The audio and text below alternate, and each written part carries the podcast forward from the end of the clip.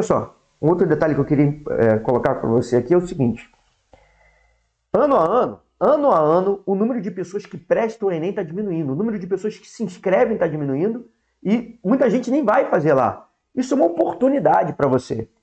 Mais que isso ainda, como eu já falei aqui nesse vídeo, pessoas que atingem os oito, é, pessoas que passam de 800 pontos em matemática no Enem são menos do que 1%. Isso aconteceu em 2019, 2020, menos de 1% consegue passar de 800 pontos em matemática no Enem. Então, olha só que oportunidade está diante de suas mãos.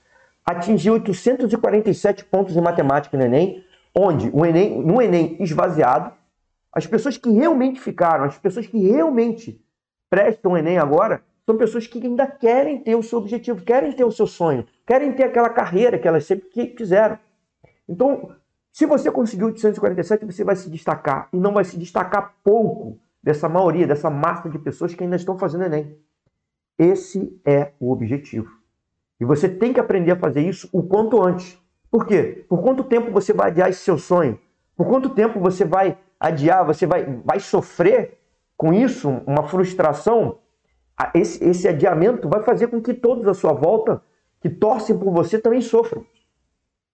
E o pior ainda, tem pessoas que desistem do seu sonho. No meio desse processo de tentativa e erro, tentativa e erro, desistem. E aí não vai ser só ela que vai sofrer. Vai ser a família dela, os filhos dela. Por quê? Porque ao longo de toda a sua vida ela vai ser frustrada por não ter conseguido aquilo que ela sempre sonhou, aquilo que ela sempre quis.